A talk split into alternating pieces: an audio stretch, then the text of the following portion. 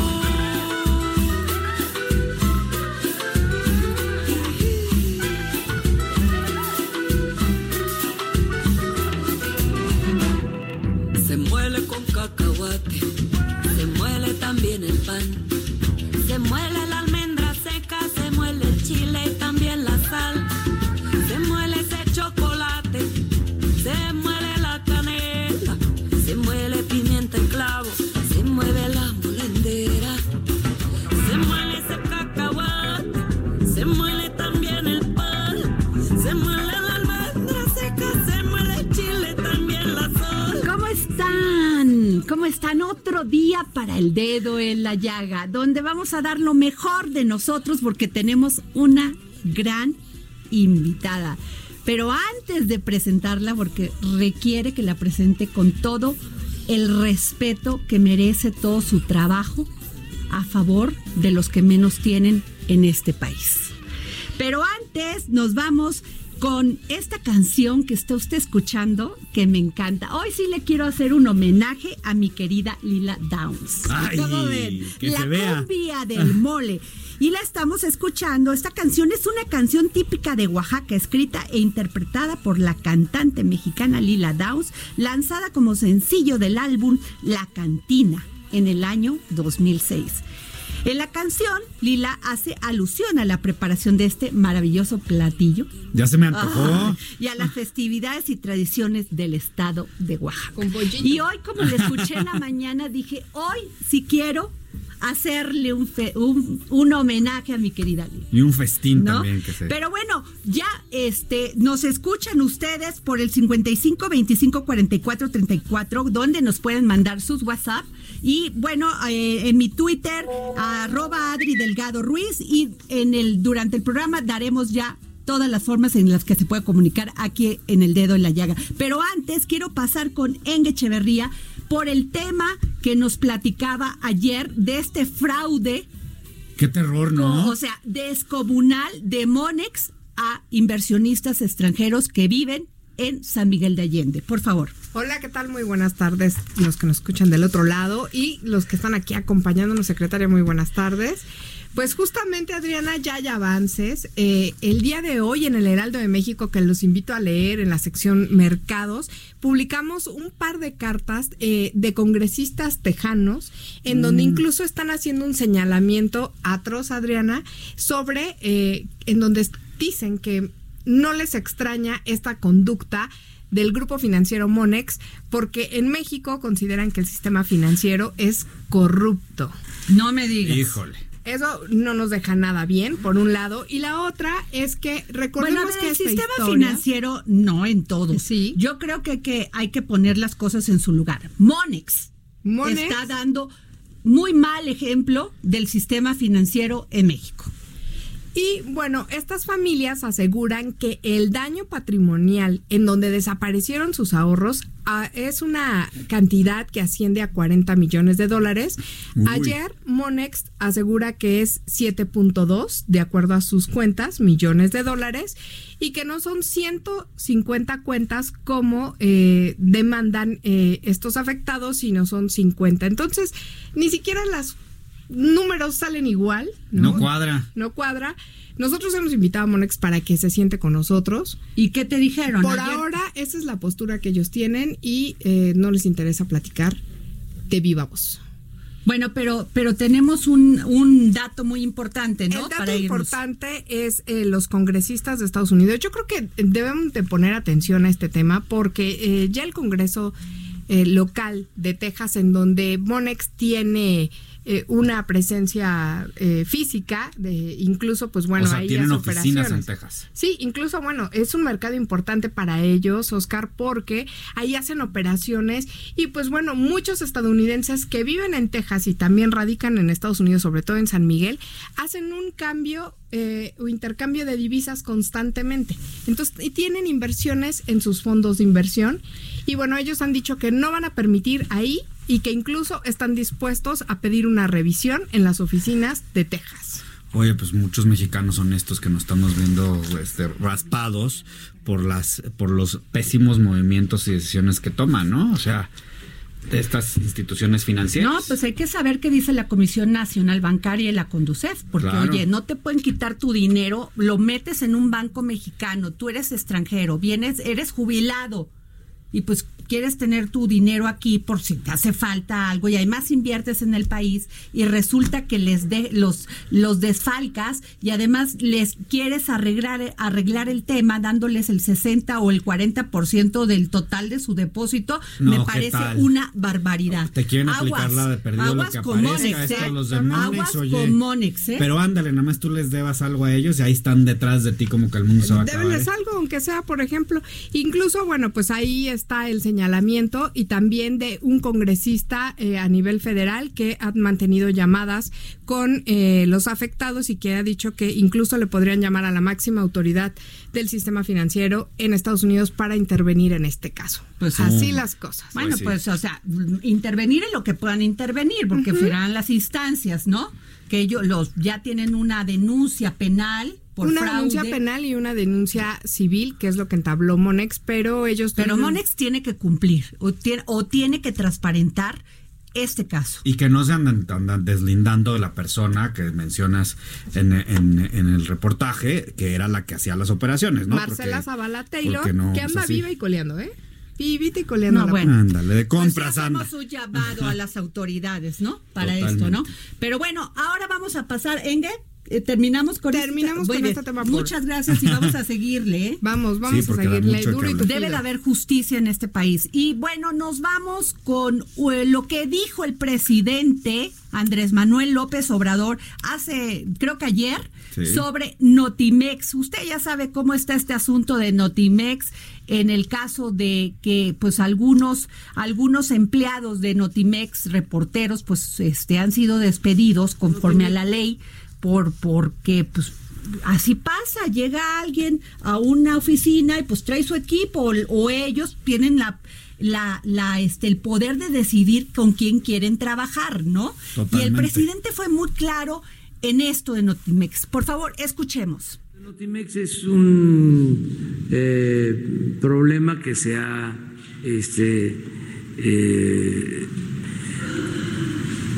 mantenido en el tiempo por eh, que hay diferencias. Antes eh, funcionaba de otra manera, es lo mismo, son los cambios. Nada más les dejo de tarea este, que revisen quiénes eran los directores de Notimex en los gobiernos anteriores. Entonces, ahora la directora de Notimex es una periodista que desde mi punto de vista, respeto otras opiniones, es una mujer honesta y profesional que viene de abajo, de ejercer un periodismo independiente. Entonces, han habido ahí de diferencias que nosotros vamos a seguir haciendo en este caso, pues que todo sea de conformidad con la ley. No va a haber eh, afectaciones a nadie. Entonces, ni modo que Jesús, la licenciada Olga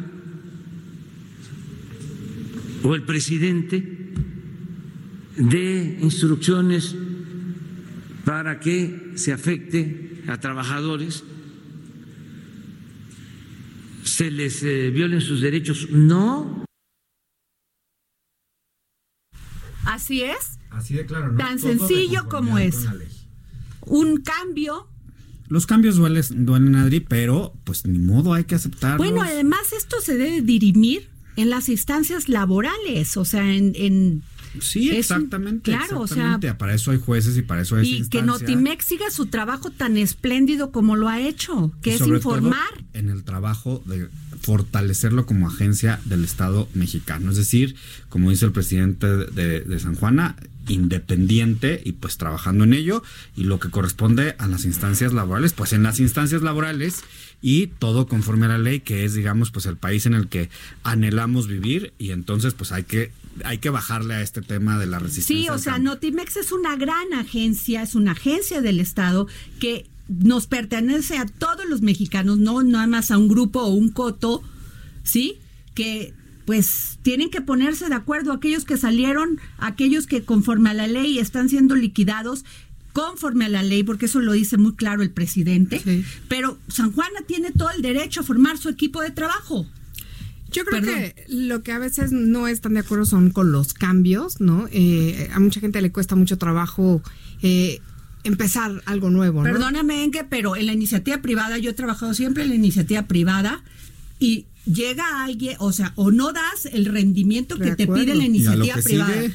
Vas y te dicen muchas gracias por participar y gracias. ¿Y o no cómo? estás a gusto, no te estás a- parece cómo claro. están haciendo las cosas, pues pásale hay Pero tienen todo donde el derecho de tener las garantías de la ley en, te- en un en materia sí. laboral, que creo se las han dado. Y el otro, pues seguir con el trabajo que tienen que hacer. Pero eso pasa cuando crees que tienes el trabajo de por vida y que lo tienes comprado. Y sabes que Y yo nadie lo entiendo el tema del sindicato, créeme que yo lo entiendo que los defienda, pero creo que ahí hay problemas que tienen que salir a la luz y que tienen que transparentarse.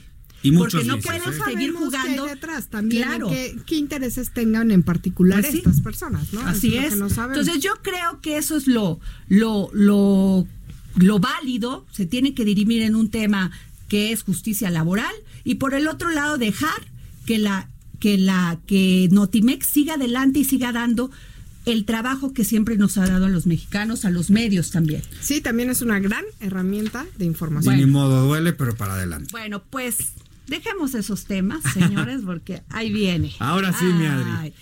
Pues tenemos de invitada a la ingeniera María Luisa Albores González, secretaria del Bienestar, antes llamado Sede Sol, pero de eso ya ni nos acordamos. Pero quiero decirles, porque esto es muy importante, porque es de estas mujeres empoderadas que además no se hizo ayer, ¿eh? tiene años trabajando y tiene un currículum impresionante. María Luisa Albores González nació en la ciudad de Ocosingo, Chiapas, de origen salvadoreño por parte de su abuela materna y texta, texantal, Celital. deltal, de una comunidad por los altos de Chiapas por parte de la paterna. Es ingeniera agrónoma, especializada en zonas tropicales con orientación en caficultura sustentable por la Universidad Autónoma de, Autónoma de Chapingo en Texcoco. ¿Fue usted compañera del secretario de Agricultura? Eh, pues de la misma universidad, nada más que yo crecí en el 2000. Ah, ok. Ay, no, ay, hay diferencias, hay una hay diferencia de edad. No, bueno, que no se nos enoje nuestro secretario. Asimismo, es maestra de pedagogía de, de- del sujeto y práctica educativa por el Centro de Estudios para el Desarrollo Rura- Rural en Puebla. También realizó estudios de especialización en economía social y emprendimiento en la Universidad Iberoamericana de Puebla. Y cuenta con estudios complementarios en emprendedurismo en la Universidad de Mondragón, y en la Escuela Andaluza de Economía Social, ambas en España. María Luisa Albores aprendió la vocación de servicio comunitario, por ejemplo, de su tío, ya que él era un veterinario que la llevaba a la zona alta de Chiapas para capacitar a la gente sobre cuidado de animales. Ha trabajado más de 10 años el modelo cooperativista en México y con organizaciones indígenas, particularmente en la Sierra del Norte de Puebla.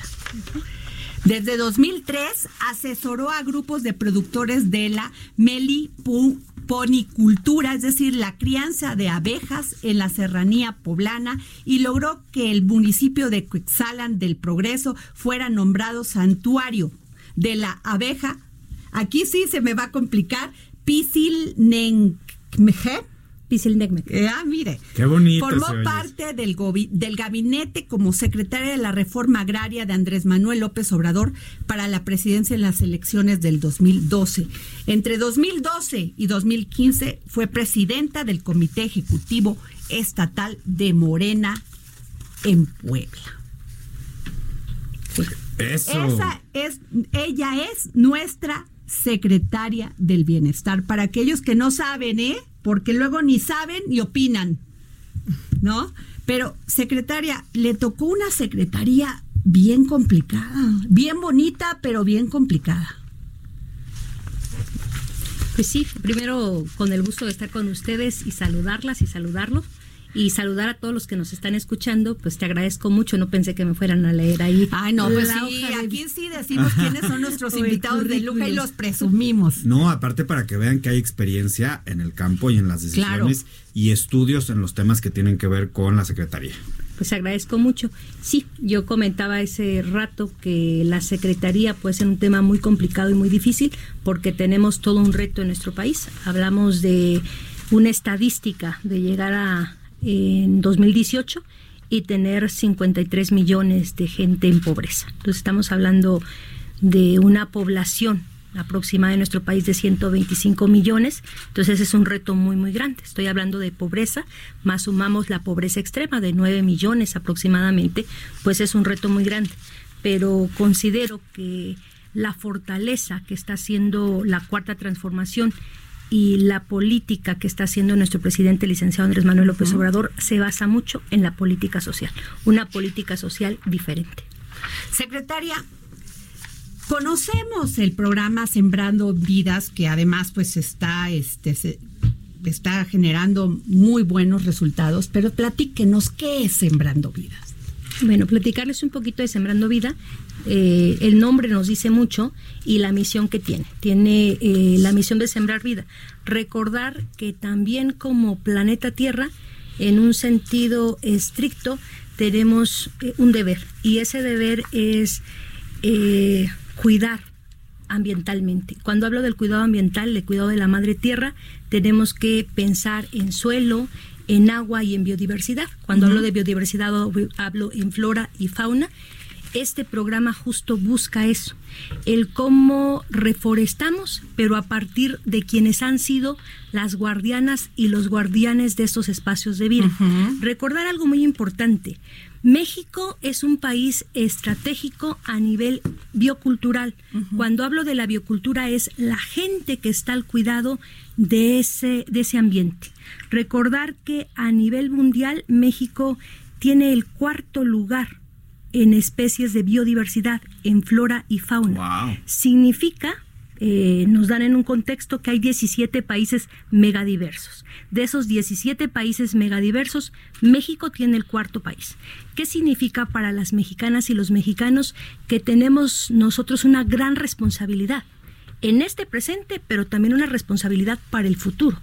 Recordar que nuestro país tiene un espacio, una zona tropical muy importante, hablo de las Huastecas, hablo del sur y del sureste del país, donde esa zona tropical notoriamente es el lugar con mayor riqueza, y hablo una riqueza de la biodiversidad, pero también cuando contrastamos son los lugares con mayor pobreza. ¿Cómo quitamos ese contraste? cómo en esos lugares con riqueza de agua, de suelo, de flor y de las poblaciones con mayor pobreza. Eso es el sembrando vida. A partir de la regeneración del tejido social de la gente que está en estos espacios, construimos, pero no construimos desde acá, desde una computadora, desde un proyecto y un, un proyectista internacional que conoce muy bien todo, pero a lo mejor no la realidad de esos espacios de vida. Cómo construimos a partir de la cultura de la gente. Y en ese sentido, ese Sembrando Vida, un modelo, una metodología donde construimos directamente con la gente. Hoy les puedo decir que para 2019 estamos trabajando con 25 pueblos indígenas, estamos con presencia en ocho estados de la República, tenemos presencia en más de 4.000 ejidos, en más de 2.000 localidades, en más de 400 comunidades. Cuando hablo de comunidades es tierra comunal. Y eso lo vuelve un sueño. Lo vuelve un sueño porque estamos justo pegado en zonas emblemáticas de nuestro país. Estoy hablando en zonas de amortiguamiento eh, de reservas. Entonces, ¿En qué estados estamos trabajando? En, Chiapas, donde estamos trabajando en cuatro territorios. Y recordar que Chiapas también es crucial, porque es el estado que nos marca y el Coneval que tiene el mayor índice de pobreza. Estamos trabajando en Veracruz, en Tabasco, en Campeche, en Yucatán, en Quintana Roo, en Puebla, en la parte, en alguna parte de Durango, pero nos vamos a seguir metiendo todavía. Entonces, este año vamos a crecer más, vamos a expandernos, vamos a llegar a un millón setenta y cinco mil hectáreas para abarcar 20 estados de la República. Que sí les puedo decir que seguramente vamos a tener la fortuna casi de los 68 pueblos originarios de nuestro país, yo creo que vamos a estar trabajando casi con 64 pueblos originarios, porque vamos a estar con la presencia en 20 estados de la República. ¿Qué si estamos encontrando en Sembrando Vida? Que al momento de construir con la gente, la gente tiene un conocimiento ancestral. Estoy hablando de la milpa maya, estoy hablando de lo que ya hacían, pero cómo lo retomamos y también hacemos esa innovación tecnológica en conjunto. estoy hablando del programa más grande a nivel del mundo en reforestación, pero también el programa más grande en el mundo de agricultura orgánica. O sea, vamos a estar haciendo agricultura orgánica en un millón de hectáreas con 430 mil personas. Entonces yo creo que es una construcción muy bonita, claro. es una construcción diferente y es una construcción que nos debemos nosotras las mexicanas y los mexicanos y que en algún momento todas y todos vamos a poder participar desde la gente perdón, no termine, este, por favor, secretaria. Es que nuestro productor siempre dando lata a esta hora. Por favor. bueno, lo que yo quería comentar es que todos y todas vamos a poder participar porque la gente que está en el en Sembrando Vida, hay gente que lo está haciendo posible al momento de hacer un manejo directo en su parcela, en el cuidado y en la siembra de estos arbolitos. Pero nosotros, gente que está en la ciudad por ahora, vamos a poder participar en el momento de consumir esos productos orgánicos. Recordar que normalmente un producto orgánico a veces se elitiza en nuestro país y la producción que tendremos en Sembrando Vida va a ser de muy buena calidad, pero va a poder ser posible para todas y todos los mexicanos. Hablo del café, hablo del cacao, de la canela, de frutas tropicales y de diferentes productos que vamos a poder tener. Ok, este, vamos a un corte y regresamos. Yo soy Adriana Delgado. Y está usted, sí, aquí en el dedo, en la llaga. Y no se vaya porque seguimos con esta entrevista muy interesante con la ingeniera María Luisa Albores González, secretaria del Bienestar, exclusiva aquí, en el dedo, en la llaga.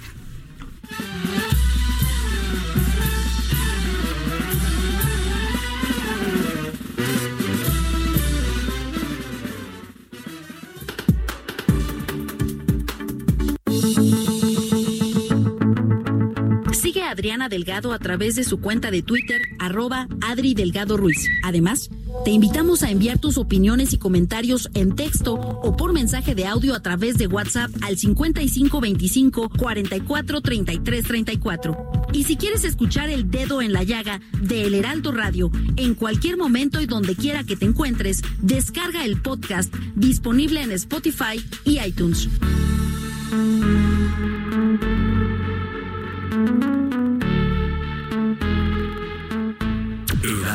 Radio.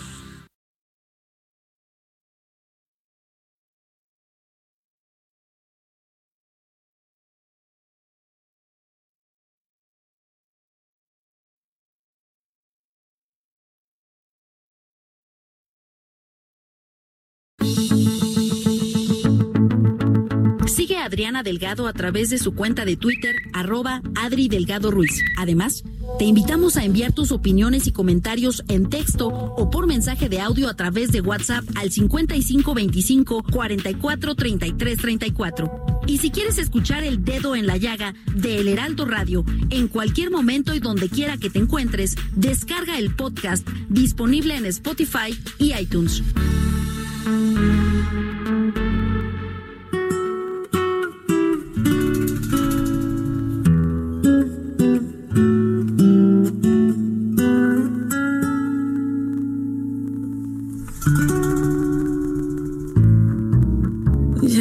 canso de llorar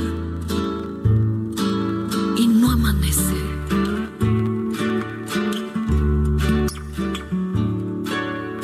Ya no sé si maldecirte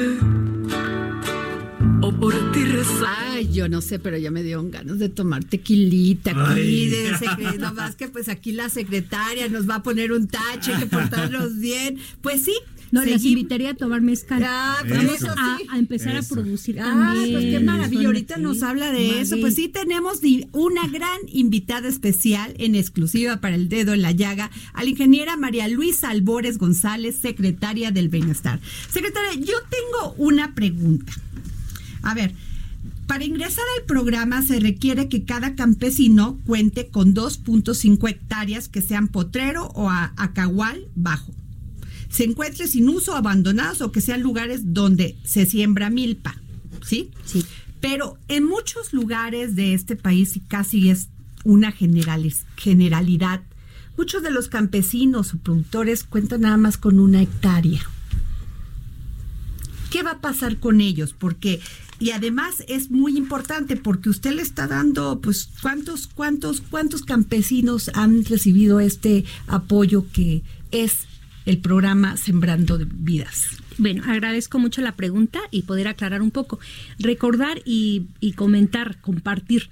Este es el único programa, el programa de Sembrando Vida, que entra al sujeto social. Recordar que el sujeto social es elegido, la tierra comunal, o pequeña propiedad. Sí, eh, nosotros hicimos una media, hicimos un estudio fuertísimo para saber en promedio cómo estaba distribuido el, lo que es la tenencia de la tierra. Y nos resulta en este país, si ustedes pueden ver las áreas de los ejidos de Campeche, algunos ejidatarios llegan a tener una posesión de 300 hectáreas.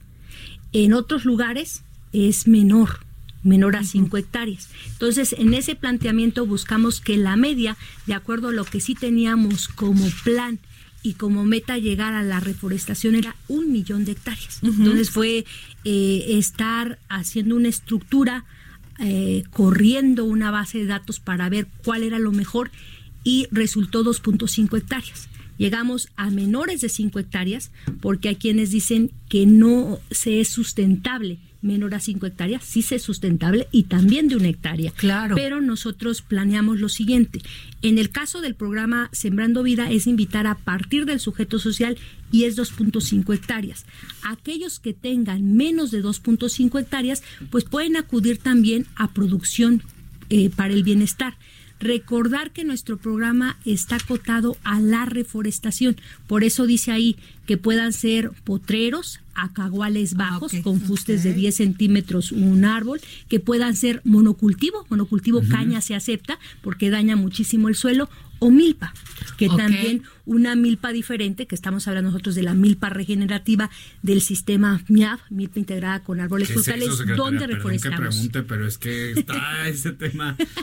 El sistema MIAF es la milpa integrada con árboles eh, forestales y recordar que qué es lo que buscamos. Hay una milpa que se utiliza y se hace mucho en el sur, la RTQ, Rosa Tumbiquema, y realmente deforesta mucho porque rosas es quitar, Ajá. eh, todo lo forestal, quitar todo lo que tienes arriba del suelo, quema es quemar con cerillo y después viene la siembra. Eso es lo que nosotros queremos quitar. Entonces decimos la milpa regenerativa porque también existe una presión, una presión sobre la tenencia de la tierra.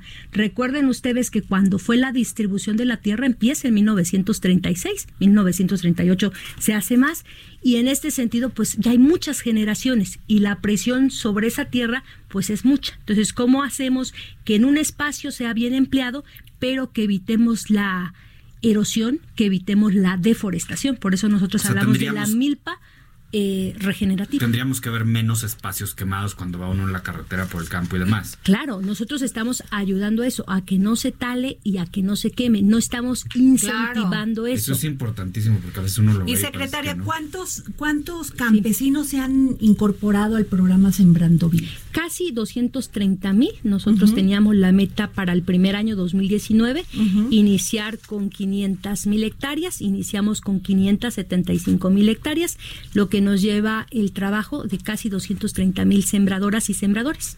Ah, muy bien. Y estábamos hablando de lo que es este esta que se proporciona asistencia técnica, social y productiva para la construcción de viveros, biofábricas, pero también tienen a estos jóvenes Construyendo que- el futuro. construyendo el futuro.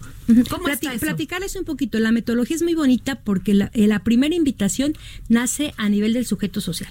Y ahí quienes van a visitar, va un técnico social o un técnico productivo. Nuestro técnico social va a tener un perfil social. Puede ser un sociólogo, antropólogo, desarrollo O sea, que rural, entiende a la gente, que entiende a la gente. Muchos de nuestros compañeros hablan lengua. ¡Wow! Y también tenemos al técnico productivo, normalmente es un, una, eh, un perfil un biólogo, agrónomo, veterinario, alguien que le sabe la parte del campo y productivo y que ha estado ahí en esos espaci- espacios, pero también es, eh, son gente que está ubicada en estos estados, es gente de ahí. Entonces ellos hacen la visita, comparten los lineamientos antes, ahora 2020 empezamos ya con nuestras reglas de operación, comparten las reglas de operación, lo que tú nos estabas comentando, cómo debe estar esas 2.5 hectáreas para que después de que ellos entreguen eh, documentos mínimos. En documentos mínimos estoy hablando del CURP, de la parte del IFE y de donde tienen ellos la tenencia y la seguridad de que ellos son los posesionarios de la tierra porque van a ser usufructo de esa tierra. Y en ese sentido, después se acude a algo bien importante, y sí quiero comentarlo, porque nunca en la historia de este país se había hecho. Se vaya a validar la parcela. ¿Cómo? El técnico social y el técnico productivo van a validar la parcela si realmente es potrero, si realmente está en un sentido de que empecemos la reforestación. Nunca se había hecho. Entonces, eh, se visita esa parcela, ¿Cómo se que hace nunca se había hecho? O sea, entonces, ¿cómo les daban programas antes? a través de documentos, a través de documentos y ya era eso.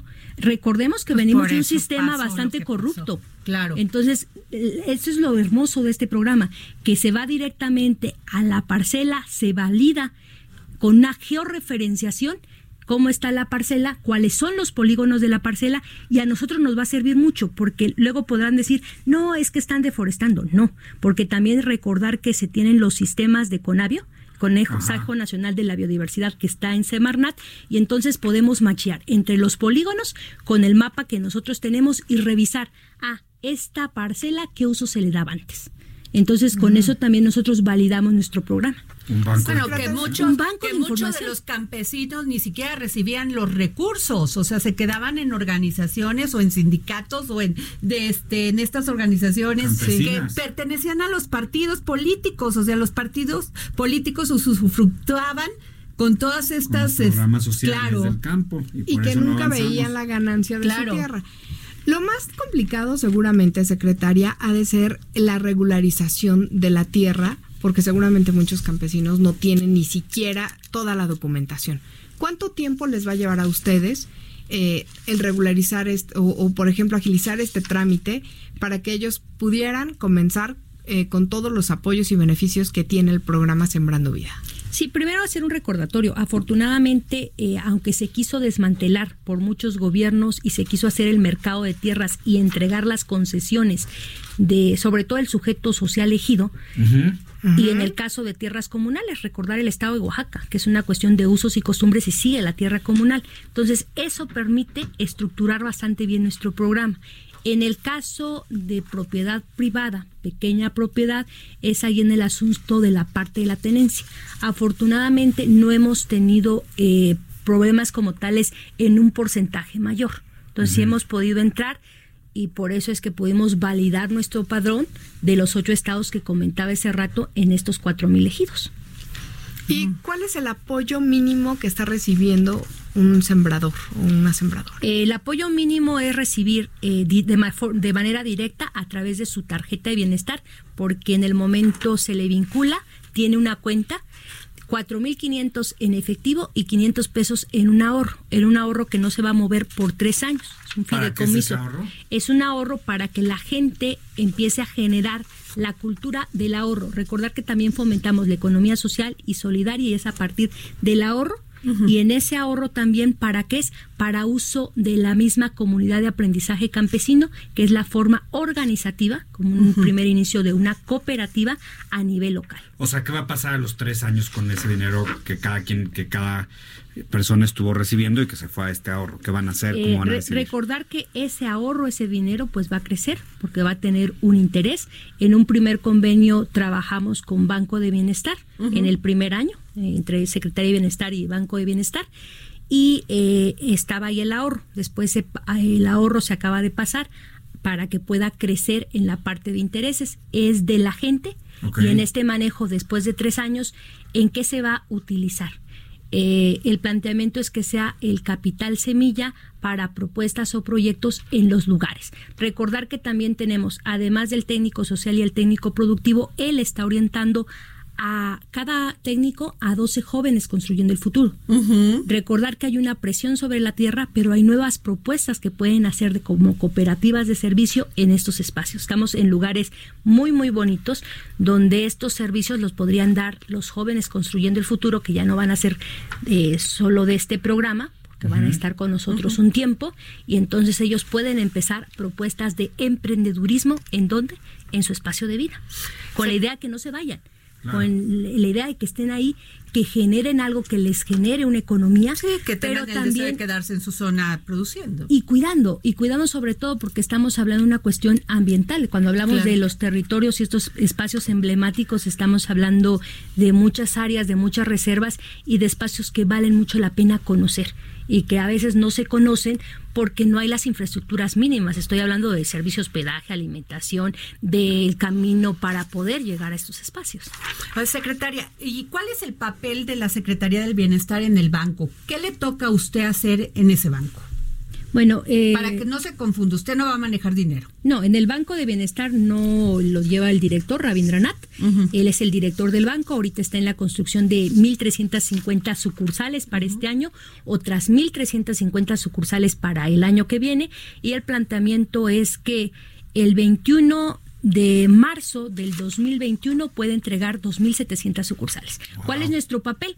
Decirle nosotros como Secretaría de Bienestar en dónde es que tenemos la mayor necesidad porque aunque las compañeras y los compañeros sembradores hoy cuenten con una tarjeta, pues están en ejidos eh, lejanos, que donde el cajero les queda dos, cuatro, seis, siete horas para poder ir a retirar su dinero. y esto va a generar menores comisiones y eh, esta mayor inclusión financiera. Claro, y generar más economía local en estos espacios. Muy bien. Y bueno, secretaria, yo también le quiero preguntar sobre este programa para el bienestar de las personas mayores, porque yo sí les quiero decir, siempre lo he dicho en estos micrófonos, si mi dinero, mis impuestos sirven para que los adultos mayores vivan mejor y tengan una vida con calidad, bienvenido mis impuestos, porque no se vale que en este país no les demos garantías a los adultos mayores y anden trabajando de cerillos en, el, en, los, supermercados. La verdad, yo no quiero tener una vejez así. ¿Qué vamos a hacer? ¿Qué se va a hacer? Bueno, comentar que estamos eh, con el programa de adultos mayores, que es una pensión, una pensión universal y significa que es para todas y todos nuestros adultos mayores. Es un programa muy bondadoso porque hay una diferenciación por cuestiones de justicia social. En todo el territorio indígena es de 65 y más. ¿Y por qué en territorio indígena? Recordar que nuestros hermanos y hermanas indígenas viven menos. Entonces, por eso es de 65 y más. En el caso de no territorio indígena es de 68 y más. Ahora, recordar que era un programa también que empezó eh, como jefe de gobierno el licenciado Andrés Manuel López Obrador aquí en la Ciudad de México. Seguimos con este programa, lo agarró el gobierno federal, pero era diferente. Ahora el programa antes era de 1.160 pesos, ahora después se subió a 2.550 pesos y hicimos el anuncio Ciudad Juárez ya para este enero y este febrero en este bimestre es de 2.620 pesos por cuestiones de la inflación. Entonces, el planteamiento es eso, es que es universal, se está planeando y planteando que se pueda subir como un derecho constitucional para que después de que se vaya este gobierno, pues quede algo en este sentido como un derecho para todos los adultos mayores de nuestro país. ¿Y eso cómo va? pues se está impulsando por parte de nuestro presidente. ¿Los diputados están siendo sensibles a este tema? Sí, yo creo que es un tema bastante sensible. Porque después porque hay unos, ¿eh? Que verdaderamente... que parpadean y agarran al mundo distraído. Pero pues qué interesante y qué bueno. Ahora, secretaria, ¿cuál es el mayor reto en este programa de los adultos mayores para que realmente llegue y que mejore la calidad de vida, como decía Adriana, pues para que no anden ahí de cerillos, ¿no? ¿Cuál es el reto principal que está enfrentando usted para que esto se, siga avanzando en el ritmo en el que va? Porque va en muy buen ritmo, eso hay que decirlo también. Sí, yo creo que eh, en el caso de la vejez hay un reto muy grande, ¿no? La primera es tomar conciencia de que todas y todos vamos a llegar a la parte de la vejez y ser sensibles, pero también eh, el que podamos tener mayor cultura de cuidados. Y esa cultura de cuidados debe de ser desde la parte de los valores éticos y cívicos que ya nos estaban formando en las escuelas, ¿no? Y cuando hablo del sistema de cuidados es el cuidado de nuestras niñas y de nuestros niños, pero también el cuidado de nuestros adultos mayores. Y el respeto. Sí, y el respeto, algo que también hay que valorar todavía de los pueblos originarios, de los pueblos indígenas, es el respeto que le tienen a los adultos mayores como una persona sabia, como una persona de conocimientos, donde los niños, donde la gente joven les escucha. Tristemente, en muchas zonas urbanas ya nos está escuchando a los adultos mayores. Secretaria, y bueno, pues sí le tengo que preguntar sobre lo de las estancias infantiles, porque dicen que ya desaparecieron, pero pues es presidente que no han desaparecido. ¿Qué ha pasado ahí? Sí, comentar que fue primero un cambio de nombre en el sentido del programa es ponerle orden porque no teníamos como un sentido de cuál era el orden que tenía este programa. Eh, este programa es un programa de bienestar para niñas y niños de hijos de madres trabajadoras. El recurso se da directamente a quien tiene la responsabilidad. ¿Y quién tiene la responsabilidad? Pues la madre trabajadora o el padre trabajador para que vea en donde cuidan a su pequeña o a su pequeño. Y en ese sentido antes se daba directamente a la estancia y la estancia se encargaba de buscar a los niños que cuidaba. Ahora se le da directamente a la madre trabajadora, al padre trabajador y él se encarga de ver el sistema de cuidados con su responsabilidad para o sea que si la estancia era buena, seguramente los padres están regresando a la estancia y ahora le dan el recurso a ellos por decisión propia y no por decisión del gobierno. Exacto, justo es eso. El sistema de cuidados tiene que ser valorado desde quien es responsable. Porque bueno, desde Calderón, ya saben lo que pasó, ¿no? Este, 8.296 estancias infantiles de la sede Sol, bueno, en aquel entonces bienestar, carecían de condiciones de seguridad mínimas. Cuando hablan de seguridad mínimas es no los atendían, ¿qué pasaba ahí? Cuando hablamos de seguridad mínima, hasta las mismas instalaciones no cumplían con la seguridad. Recordar que hacer un sistema de cuidado para niñas y niños tiene que cumplir con estándares de seguridad. Y hablo desde espacios o lugares que estaban muy al frente de un camino, de una carretera donde o una o sea, calle las donde- ponían en cualquier lugar. en cualquier lugar, el espacio para las puertas, para las ventanas, eh, las alturas, todo eso tiene que ver. Incluso entonces no estaba bien secretaria, eran hasta casas, literal, era una casa acondicionada para una guardería, ¿no? Sí, había casas que eh, se manejaban en segundo o en tercer piso. Entonces estamos hablando de niñas y de niños eh, de meses, 12 meses, hasta 6 años. 5, 9 Oiga, secretaria, y usted ahí debe ver, porque esto fue muy sonado, que en la Fedesol había este, facturas de 80 millones por compra de paliacates. Ay. Bueno, eso se dijo hace unos añitos y los 3 mil millones de pesos pro- que también se le daba al programa para adultos mayores y que había personas fallecidas y que estaban duplicados. La pobreza como O sea, pretexto. o sea. Sí, es que llegamos a, a- a cambiar una política social donde también se utilizaba como dádivas y como para hacer política No, bueno, electorera. ¿no? exacto, eso era utilizada, la sede Sol en aquel entonces, pues era utilizada para política electorera, el que daba era el que, o sea, lo utilizaba el presidente en turno para dar, regalar y que votaran por el partido. Lo bueno es que la gente despertó y dijo, no solamente ya no me van a chantajear, yo recibo lo que me den, pero voto por quien yo quiera. Acuérdense, el presidente Andrés Manuel eso decía, ustedes tomen lo que quieran, pero voten por mí. No, hombre, y no solamente de electorera, de negocio, oye. Sí. Pero, y secretaria, entonces, ¿qué va a pasar con el programa de estancias infantiles? Pues mm, lo que se está haciendo es primero poner orden y en ese sentido, por eso se trabaja directamente con quienes son responsables de esos niños. Estoy hablando de las madres o de los O padres sea, se les va a dar el dinero Se al les papá da directo, se y les el está papá dando. va a decidir dónde quiere tener a su hijo. Sí. Pero dice que no les alcanza. Pues es lo que se les está dando y hay una corresponsabilidad como Claro. padre, ¿no? Claro. Sí, y sobre todo si ocupas eh, eh, para el trabajo. Entonces, Claro. en ese sentido hay una corresponsabilidad Sí, como es un apoyo, no Sí, es, una una- solución a Sí, todo porque, o sea, quieren todo, quieren Pues no, tener la, tan- pues no, pues sí, no, no, no que está así. subsidiado todo el tema. No, no, Pues no, no, no. ¿Cuánto es el monto, secretaria? ¿900 pesos? quedó? 800 pesos, Ok. 800 pesos mensual este, y 1600 para niños con alguna discapacidad mensual. Ok. Y también hay un programa de pensión para el bienestar de las personas por discapacidad. ¿Cómo es eso, secretaria? Sí, eh, ahorita tenemos aproximadamente un padrón de 800 mil eh, a nivel del país. Queremos llegar a un millón y el planteamiento también es el apoyo bimestral de 2.620 pesos. Estaba en 2.550, 2.620. Eh, y en este sentido se plantea de 0 a 29 años en territorio no indígena y de 0 a 64 años en territorio indígena para que inmediatamente empiece el otro programa si la persona con discapacidad llega a 65 años. Y, y le- me quiero regresar un poquito porque se me quedó me quedó la duda. ¿Por qué la por qué este las personas indígenas viven menos? Yo pensé que vivían más, que viví, comían más saludablemente. Son más sabios, yo que creo, ¿no? Nomás. más. No, este, ese es la, el rango que se tiene en la parte estadística. Y recuerden ustedes que se está sometido a cargas de trabajo física desde muy pequeña edad. Mm, el desgaste es mucho más. No, hombre, y los Y también ahorita interfiere, y ahora interfiere mucho lo que tiene que ver con la alimentación. Recuerden que hubieron algunos programas que en vez de fomentar una buena alimentación fomentaron un consumo que los problemas fuertes los estamos viendo ahorita en algunos estados, como el caso del estado de Chiapas, ¿no?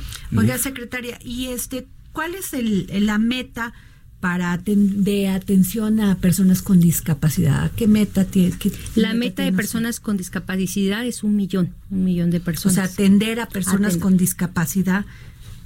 que ese es el rango, de acuerdo a lo que tenemos eh, en estadísticas, para poder estar trabajando sobre todo con niñas, adolescentes y jóvenes. Secretaria, ¿y cómo va el tema de las tandas del bienestar? Tandas para el bienestar lo lleva economía, Ok. y, pero eh, considero que van bien, o sea, van ya encaminados. Pues al final te- tiene que ver con una política integral que busca ir vinculando las diferentes las diferentes instituciones del, o in- o instituciones del Estado mexicano pues para que sirvan para los mexicanos, ¿no? Claro. Precisamente. Sí, bueno, pues- recordar que la política social que está buscando nuestro presidente es una política social donde no solo recaiga en una sola institución o dependencia, que es lo que pasaba antes con Cebesol. Se creía que iba a resolver todo. Hoy hablamos de los programas integrales de bienestar. Estoy hablando, jóvenes construyendo el futuro no lo llevamos nosotros, lo lleva la Secretaría de Trabajo. Tandas para el bienestar lo lleva Economía. Los seis programas para, para producción para el bienestar, donde entran en tres programas eh, gente con menos de una hectárea, el caso que preguntabas ese rato. eso es muy interesante, nos están preguntando eso, que es a dónde van las personas que tengan menos. Entra SADE y entra el INPI, el Instituto Nacional de Pueblos Indígenas, antes lo que era CDI.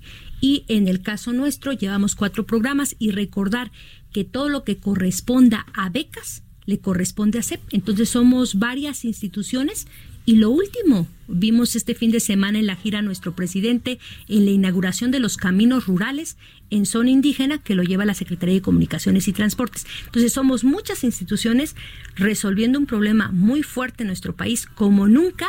En este año se van a invertir más de 300 mil millones, pero no solo lo va a ejecutar la Secretaría de Bienestar, son varias instituciones que estamos en espacio, en el territorio, coayudando, trabajando, haciendo sinergia para lograr el bienestar de las mexicanas y los mexicanos que menos tienen.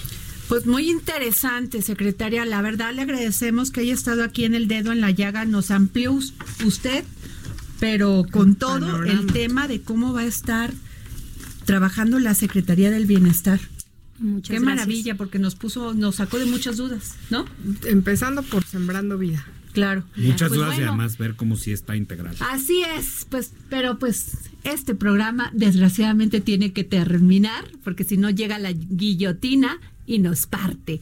Por eso les quiero agradecer, secretaria ingeniera María Luisa Albores González, le agradecemos mucho que haya estado usted aquí en el dedo en la llaga y es- tiene este espacio abierto siempre que nos quiera comentar de cómo va avanzando todos estos programas. Les agradezco mucho el que podamos platicar y que podamos compartir cómo vamos en la Secretaría de Bienestar y claro que sí, vamos a aceptar Y el le estar quiero platicando agradecer también que sea la primera vez que esté usted en una cabina de radio y que haya sido aquí en el Heraldo Radio. Y también quiero agradecer que usted, ah, decirle que tiene usted unos colaboradores muy profesionales y muy atentos como su director de comunicación social. Porra, ¿no? Eso. Bueno, nos vamos, muchas gracias. Nos vemos mañana aquí en El Dedo en la Llaga, sí, a las 4 de la tarde. Gracias. Esto fue El Dedo en la Llaga con Adriana Delgado. Escucha la H. Heraldo Radio. Hey, it's Paige DeSorbo from Giggly Squad. High quality fashion without the price tag. Say hello to Quince. I'm snagging high-end essentials like cozy cashmere sweaters, sleek leather jackets, fine jewelry, and so much more. With Quince being 50 to 80% less than similar brands. And they partner with factories that prioritize safe, ethical, and responsible manufacturing. I love that. Luxury quality within reach. Go to quince.com slash style to get free shipping and 365 day returns on your next order. Quince.com slash style.